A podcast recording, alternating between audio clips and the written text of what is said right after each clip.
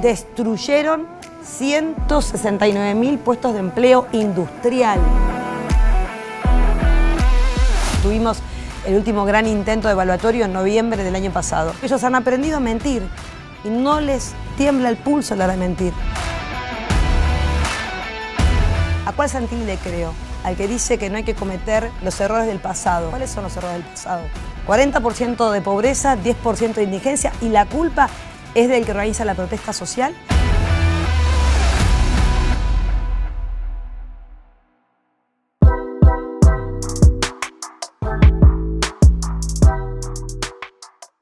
Bueno, llegó la hora de Victoria Tolosa Paz. Ella es candidata por el Frente de Todos para diputada nacional y por la provincia de Buenos Aires. Estamos con Gonzalo Sánchez y les decimos cómo le va.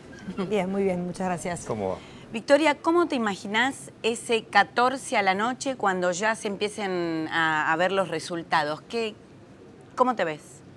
Bueno, me veo esperando como cada elección. Este, me ha pasado lo largo de mi vida, fui varias veces candidata, nunca con esta enorme responsabilidad de encabezar la lista en la provincia de Buenos Aires, esperando la carga que indiquen cuál es el resultado y qué quiere este, el pueblo de la provincia de Buenos Aires, esperando con menos ansiedad que las paso, porque las paso era realmente como mucha incógnita. Eh, creo que ahora el escenario empieza a ser para nosotros más claro en cuanto por lo menos la participación que esperamos se dé en la provincia. ¿no? ¿Y qué es, Victoria, lo que crees que, lo primero que tenés que tratar como legisladora?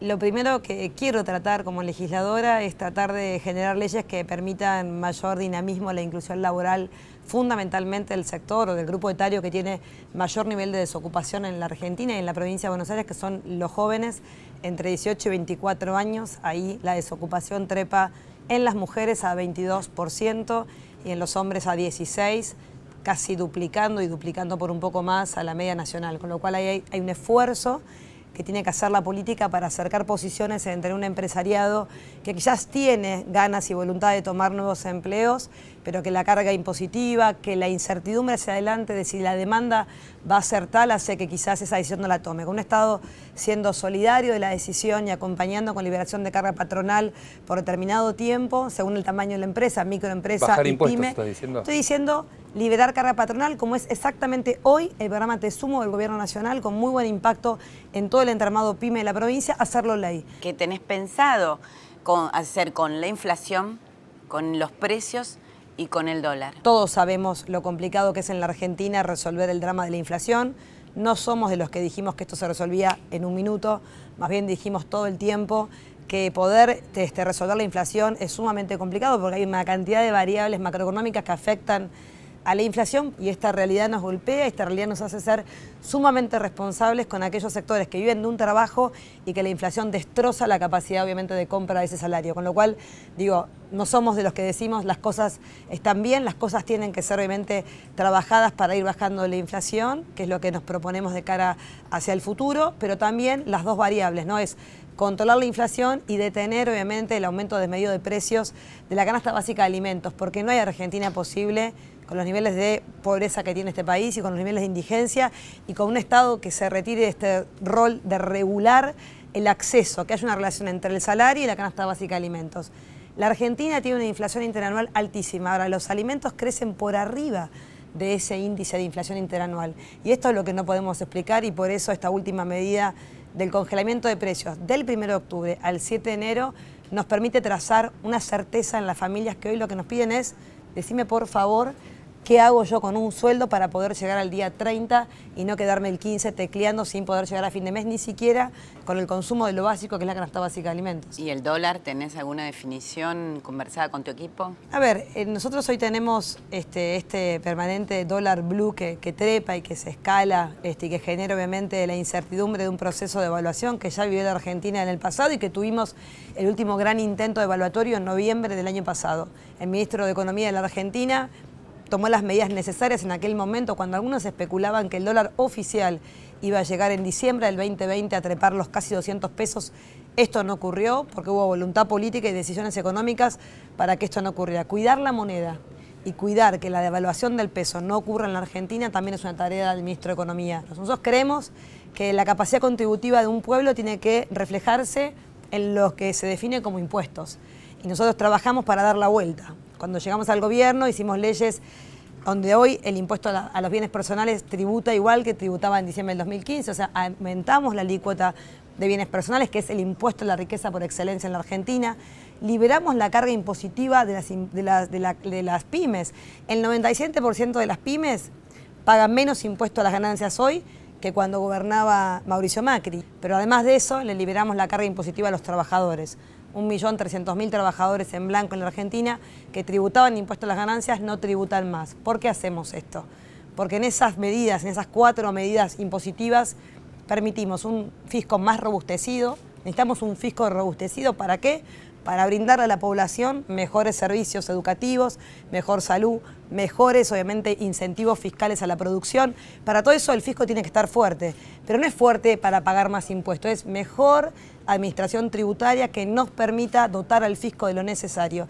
Y el ejemplo es que en un año de pandemia, con estas modificaciones, la Argentina creció con relación al PBI en un 0,57 su capacidad contributiva. El camino es este, es la progresividad impositiva con reglas claras donde los empresarios sepan cuáles son los impuestos que tendrán que pagar en la Argentina, que permita claramente generar inversiones, que permitan generar valor, generar mayores niveles de exportación. Este proyecto económico productivo tiene una base de fundamento.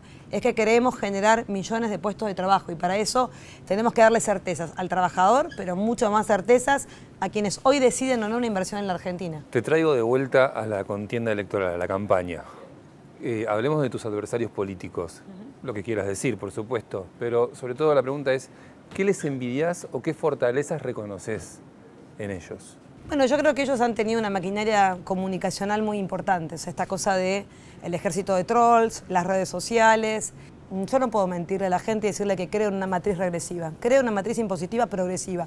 Y la defiendo con la convicción de saber que ese es el camino que quiero construir para el Estado argentino. que son fuertes en la mentira. Totalmente pero brutalmente.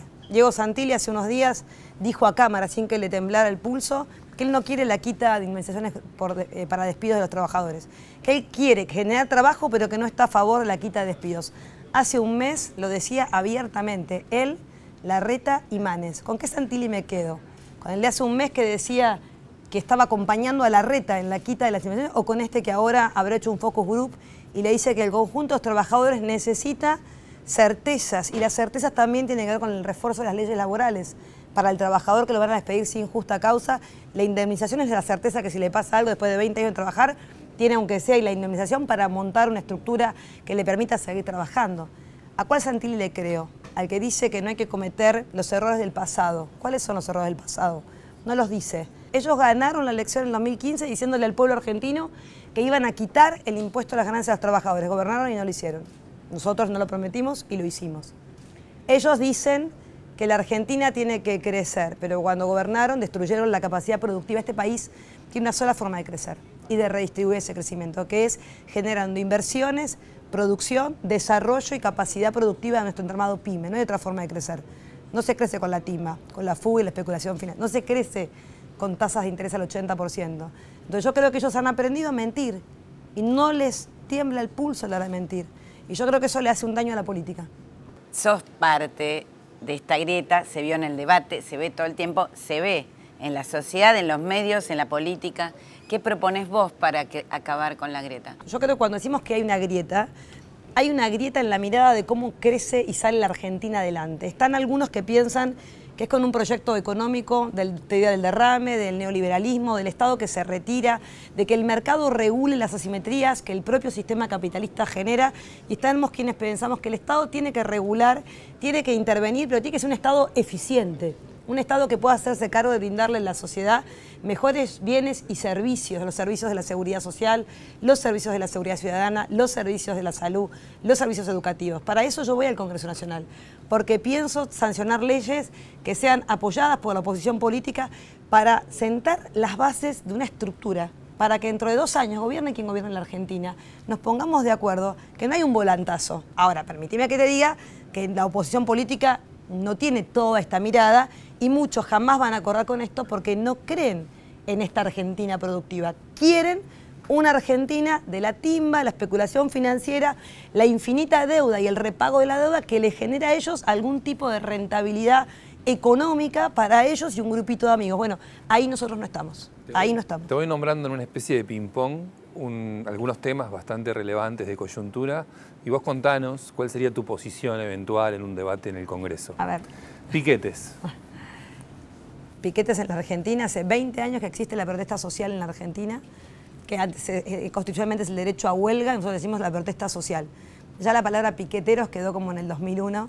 Yo soy de las que piensa que eso es una protesta social que tiene que ser claramente atendida. Cuando hay una protesta social, lo peor que le puede pasar a la política es pensar que mm, la represión y la violencia es una salida de eso. ¿Por qué está protestando esa cantidad, ese colectivo? ¿Cuál es la protesta? ¿El trabajo? Tenemos que generar leyes para que lo resuelvan. ¿Es la inflación? Tenemos que volcar las herramientas. Volquemos al revés la responsabilidad. 40% de pobreza, 10% de indigencia y la culpa es del que organiza la protesta social. Estamos acostumbrados a castigar sobre el castigo de ser pobre y de ser indigente en la República Argentina. Control de precios. Estoy de acuerdo que en la Argentina tiene que haber control de precios hasta tanto podamos resolver primero la curva inflacionaria de la Argentina y luego un acuerdo con los sectores que producen y comercializan alimentos. Esa canasta básica de alimentos tiene que estar garantizada con precios que todo el mundo sepa para poder mínimamente garantizar esa vida con certeza, que es lo que nos pide el pueblo argentino. Un tema bien caliente de este momento, la cuestión mapuche y las tomas ilegales de tierras.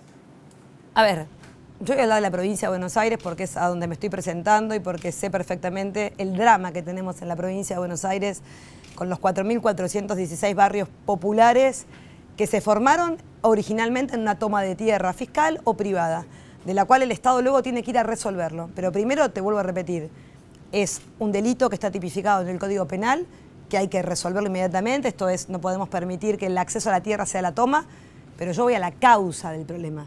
¿Qué hace el Estado para generar las condiciones con el sector privado para poder cada vez más generar oferta de suelo urbano a valores que se correspondan con el salario en la Argentina? Soy de las que piensan que hay que aplicar la 14449, que es una ley que se sancionó en el año 2012, que la ex gobernadora Vidal la escondió bajo de la alfombra porque trabajó claramente para que el mercado regule el acceso a la tierra y la vivienda que nosotros no combatimos, que queremos que haya inversiones privadas porque generan construcción y generan oportunidades, pero mientras se desarrolla el sector privado, el Estado tiene que generar la capacidad de generar vivienda y lotes con servicio para que el trabajador de 45 mil, 60 mil pesos acceda a un lote y no tenga como único destino tener que ir a un terreno fiscal y vivir en la indigencia los próximos 10 años de su vida. Otro tema que también genera divisiones, el uso de pistolas taser.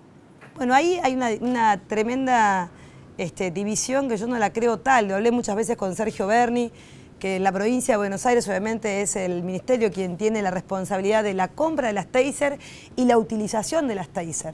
No hay un impedimento para que esto ocurra, es que en realidad hay que dotar a la fuerza de capacidades que hoy la fuerza no tiene. Yo lo que vengo diciendo es que no es taser sí o taser no, para qué fuerza, bajo qué motivos y con qué capacidad. Un tema más, ¿qué pensás de la ley de alquileres?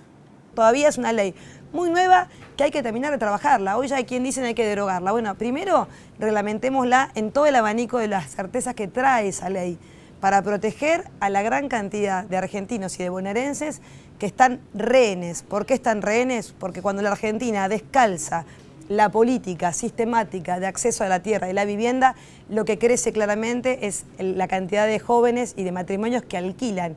Lo que no podemos consolidar es que un trabajador destine entre el 30 y el 50% o a veces el 60% del ingreso en el alquiler, porque entonces no solamente se hace cada vez más difícil la vida, sino que el proyecto político en el que queremos, que es que el consumo reactiva la demanda de bienes y servicios de esta sociedad, no tiene destino. Es, son de estas que yo digo política de Estado. Gobierne quien gobierne, esto no se toca. Tasa subsidiada, a largo plazo y certezas para que el laburante se compre un departamento, se construya una casa o se compre un lote con servicio. ¿Crees que fracasamos en el combate a la pobreza cuando miras los números y, además históricamente fracasamos? Fracasamos como país cuando pensamos que la salida de la Argentina está lejos del entramado PYME, de la producción, de las exportaciones que generen divisas para poder seguir alimentando las ramas y sectores que tenemos que desarrollar, Natalia. Entonces, la verdad que la contracara a ese fracaso es que el aumento de la pobreza está cada vez más presente entre nosotros. Yo soy de las que piensa que, mientras tanto, tiene que haber políticas activas, que generen obviamente que no haya hambre en nuestro país, pero que es al mismo tiempo de extender una tarjeta alimentar, ir generando las condiciones para que esa madre no se aferre a eso como la única salida en su vida, sino que haya, por, por supuesto, posibilidades de empleo. Y eso se da únicamente cuando Argentina arranca un camino como este, que con todas las dificultades del mundo es un camino hacia adelante de un sistema productivo que se empieza a recomponer. ¿Por qué digo esto? Todas las ramas y sectores de la economía real en este último tiempo vienen creciendo. La construcción crece hace 15 meses consecutivos. Venimos de cuatro años en donde quienes hoy nos dan cátedra de cómo tiene que crecer la Argentina, destruyeron 169 mil puestos de empleo industrial. No lo digo yo, están los números del CIPA, vayan al CIPA y miren lo que estamos diciendo. Se destruyeron 169 mil puestos de empleo formal. ¿Ustedes saben lo que nos cuesta cada puesto de empleo formal? Es un empresario que tiene que creer en la Argentina, tiene que invertir, tiene que capacitar y tiene que poder sostenerse. Por eso decimos que destruir es fácil reconstruir lleva un tiempo precioso y de mucha paciencia para un pueblo que sufrió demasiado. ¿Debería haber un tiempo máximo para estar en la función pública? En los ejecutivos locales hay ley en la provincia de Buenos Aires que permiten dos periodos, ¿no? En los ejecutivos provinciales lo mismo, son dos periodos, en el nacional también, con lo cual en alternancia es lógica. Para dedicarse la vida en política no puede haber un tiempo máximo porque es una vocación que uno elige y hacer política no siempre se correlate con un cargo. Pero viste que la, sociedad muchas veces es crítica de cómo un funcionario pasa de un puesto al otro, cómo una persona que no es idónea en un puesto es cambiada por otro y así van rotando los mismos de siempre. Bueno, yo no creo que eso sea así, creo que hay un prejuzgamiento muy grande. Yo creo que formar un cuadro político, técnico, para poder gestionar el Estado es un tiempo que se le dedica precioso. O sea, te quiero decir, vos encontrás, para encontrar un buen director de contabilidad, un buen director general de administración de cualquier órbita del Estado Nacional, no lo formás en dos minutos. Yo no creo en los, en los que se enamoran por un periodo corto y luego se van de la política, porque me parece que al contrario. Las municipalidades, te hago repregunta acá, las municipalidades se llenan de ñoquis también. No, no es cierto. Hay un prejuicio muy... ¿Alguna vez trabajaste en el Estado? No, no, jamás. Bueno, te invito a que vayas algún día a alguna oficina estatal. te va a ir todo el Pero fui a muchas oficinas estatales. No, yo te aseguro que si pisaras más cualquier municipio, cualquier administrativo. Con la herencia de Almirante Brown. Te hablo, te hay, hay, hay, uno. Te lo digo verdad. Te lo digo verdad porque yo, me pasé, yo hablo de lo que sé, no sé cómo se trabaja acá, no podría ni opinar. Te puedo decir dónde me pasé toda mi vida. Poniendo el dedo, haciendo horas sextas, dejando el chico de mi hijo en la guardería, yendo a fichar y dándole mi vida al Estado. Y la formación que yo obtuve en el Estado, con gente que me enseñó muchísimo, pasando por la escuela de gobierno, que es desde tesorería, por contabilidad, por compras, liquidación y haberes. O sea, hay una escuela de gobierno detrás, que ustedes no la ven, pero que es muy importante a la hora de tomar decisiones sobre lo público. Primero porque valorás muchísimo ese trabajo y porque yo soy incapaz de pensar que una persona que está haciendo su trabajo ahí, eso no repercute en la sociedad que queremos construir. Para que haya seguridad, hay empleados públicos. Para que haya educación pública y universidades, hay empleados públicos que liquidan los sueldos, que tienen un compromiso enorme, que no faltan jamás, que se levantan, o sea, a veces Gasalla hizo daño con la empleada administrativa, pero hay un Estado hoy mucho más moderno, con obviamente capacidades en la información que nos permite, pienso yo, generar esas condiciones. Yo sueño con un Estado eficiente que pueda dar mayor respuesta a las demandas que hoy tiene la sociedad para con el Estado. ¿Crees que los jóvenes entienden todo esto que decís y que pueden sentirse atraídos? ¿No sentís que en realidad se alejan de la política porque la política no, no, no, no los identifica? No, mira, vengo de Merlo, de un encuentro en la Feria del Libro con 500 pibes de 17 y 19 años hace media hora. Terminaron aplaudiendo de pie. Si la política habla difícil y genera una mística sobre la actividad política y no se las hace fácil para que la entiendan, cómo la política modifica la expectativa y el sueño de ese pibe de 16 años de Merlo, o 17, eran, estaban terminando la escuela secundaria, tienen el sueño de ir a la Universidad del Oeste en Merlo y piensan tener trabajo. Ahora, ¿cuál es el camino para ese joven? Bueno, hay que explicárselo fácil. Si no hay industria y no hay posibilidades de desarrollo y producción, no hay trabajo para ese pibe en Merlo. ¿Lo del Garche fue un intento de acercamiento o fue algo que surgió espontáneo? Fue una sacada de contexto. Estuve tres días en los diarios, que no es lo que más me agrada. Prefiero hablar de economía, de producción, de industria, de indicadores económicos y de tantísimas cosas que me parecen que son mis temas. Ahora, no me, no me horrorizo, porque tengo tres hijos de 27, 26 y 23 y yo con ellos hablo en estos términos. Ahora, entiendo que una mujer se levanta a las 7 de la mañana el lunes y lee que la primera candidata dijo eso sin poner el contexto, es qué le pasó a Victoria. El tema cannabis, legalización del cannabis. Sí. Creo que hay que debatirlo. A ver. Hay que debatirlo. La gente tiene que debatir porque eso ocurre. Eso ocurre. Y ocurre, obviamente, en la total este, ilegalidad y clandestinidad en algún punto. sin certeza sobre qué se está consumiendo, sobre qué se fuma, y creo que es una preocupación grande para quienes obviamente miramos la realidad en cualquier situación social. Y creo que además este, genera mucha, mucha incertidumbre en los pibes, porque pueden caer presos, porque tienen situaciones muy complejas y violentas que se pueden evitar. Y hay países como Uruguay que lo han, lo han tratado y creo que es un camino también a seguir. Yo soy de las que piensa que hay que debatirlo. ¿Y el Bitcoin como moneda alternativa, como economía en la Argentina, es algo que lo estés trabajando y qué te parece? No, no lo estoy trabajando, estoy muy lejos de todo eso. Sé que hay muchísimos jóvenes que seguramente saben mucho más que yo de gráficos y de tendencias. Todavía es un capítulo que, me falta mucho como para poder opinar. Sé que hay gente que está muy especializada en ese tema y seguramente serán temas de, este futuro o este presente inmediato, pero no son mis temas habituales. Un año del aborto legal. ¿Qué, ¿qué balance haces? 29 de diciembre del 2020, un año de, las dos leyes para mí más importantes que sancionó el primer año de la gestión de Alberto Fernández y de Cristina, que es las dos, la interrupción voluntaria del embarazo y la ley de los primeros mil días. Las dos muy importantes a la hora de poder brindarle a las jóvenes en la Argentina eh, esa seguridad que necesitan, tanto si van a interrumpir el embarazo como si van a continuar. Las dos me resultan sumamente importantes. Más, te diría que la que más me resulta importante en términos de la inversión que hay que hacer es la de los mil días, porque yo veo que ahí hay un déficit todavía grande, que es obviamente poder tener un Estado que brinde esas oportunidades que tiene una mamá de clase media, de tener sus controles en tiempo y forma, su ingreso garantizado y un nacimiento con todo lo que necesita un bebé que está por llegar al mundo, ¿no? ¿Qué pensás en esta experiencia que estás teniendo de la paridad de género en la política? ¿Cómo se está cumpliendo? Bueno, somos este, una fuerza política que militó la ley de paridad en la provincia de Buenos Aires, se sancionó en el 2017 y nos permitió claramente tener un congreso en la provincia y en la nación este, casi con niveles de paridad.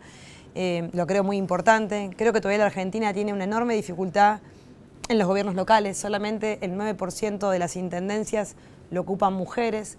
En la provincia de Buenos Aires tenemos apenas seis intendentas, cinco de nuestro frente y una de Cambiemos gobernando 135 municipios.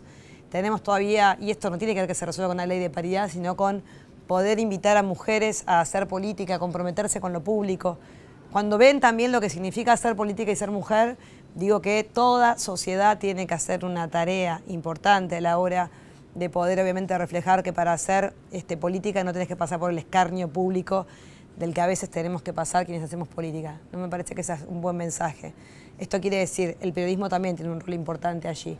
No a la hora de proteger, pero a la hora de y hay condimentos que se agregan siempre cuando uno es mujer. ¿Y cómo te trata a vos la política siendo mujer? A mí no me importa tanto cómo me tratan a mí, porque siempre he tenido una personalidad de tratar de ponerle un freno a eso. No importa qué soy, me tiene que respetar por ser una persona.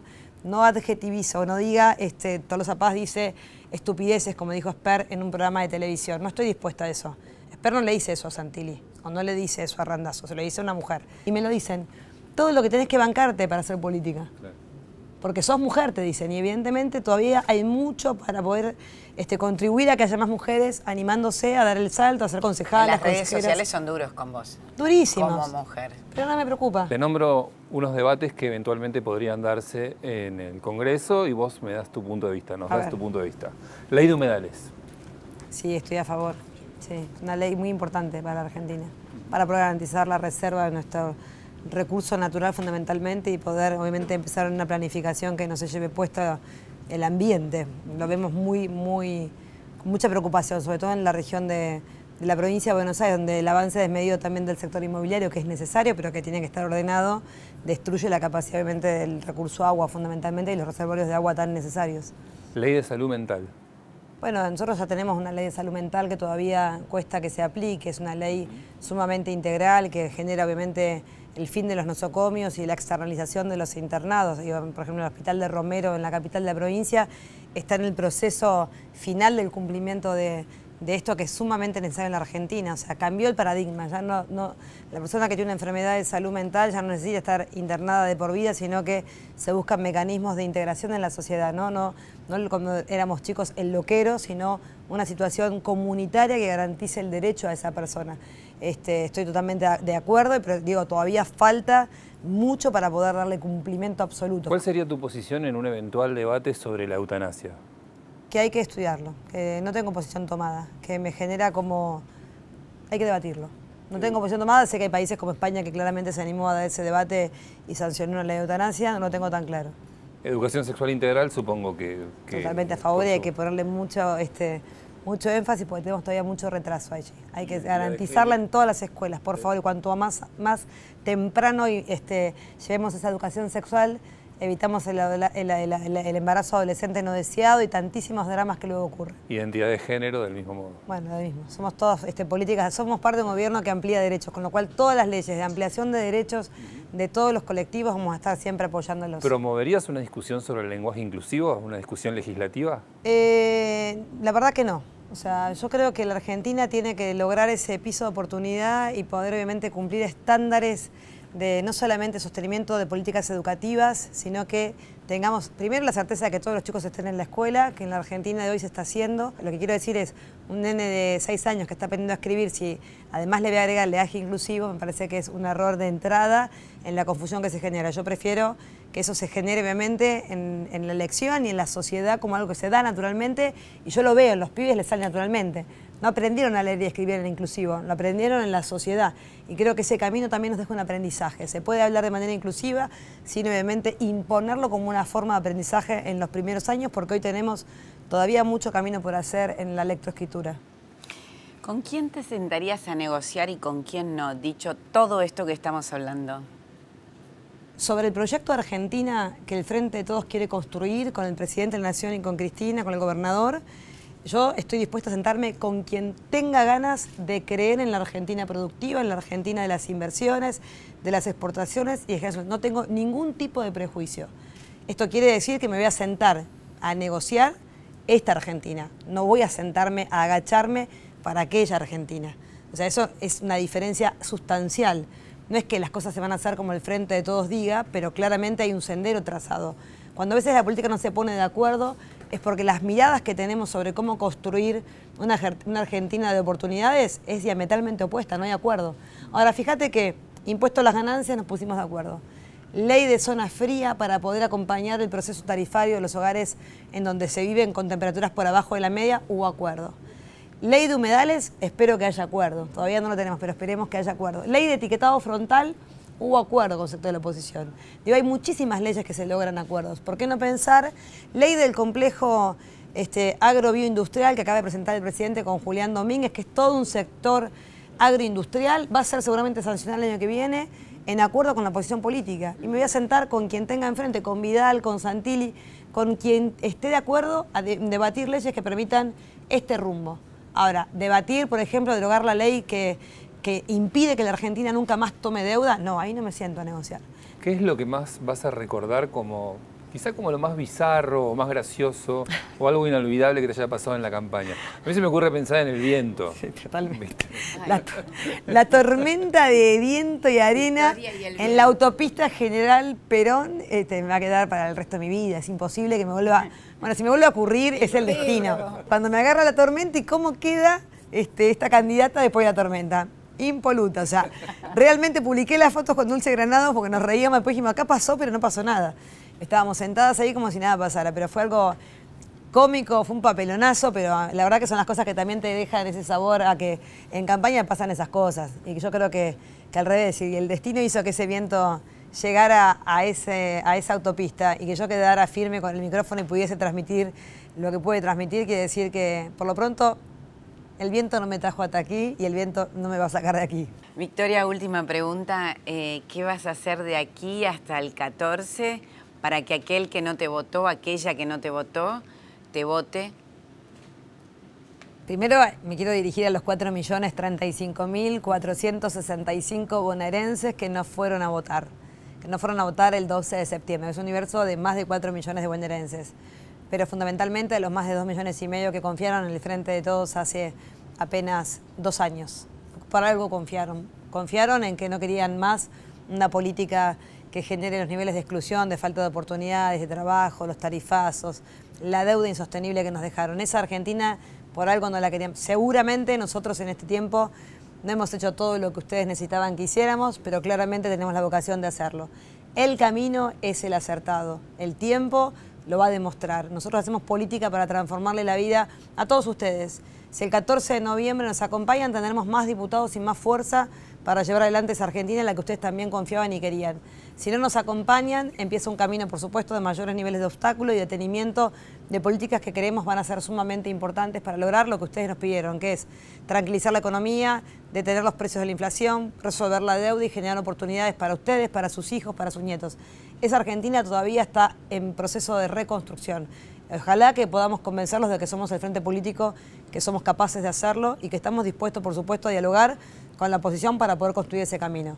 Ojalá que el 14 de noviembre el pueblo de la provincia se levante con una sonrisa, con una esperanza y vaya a votar, por quien quieran, pero vayan a votar, porque lo que no puede pasar es que el 14 de noviembre el resultado los deje a ustedes afuera. Y esto tiene que ver con que alguien toma la decisión si ustedes no van. Vayan y voten. Y luego nosotros, por supuesto, el 15 estaremos exactamente igual, trabajando junto al lado de ustedes para poner la provincia en marcha y la Argentina de pie. Muchas gracias. gracias. Por favor, eso a ustedes. Muchas gracias. Y gracias, de verdad. Gracias, gracias.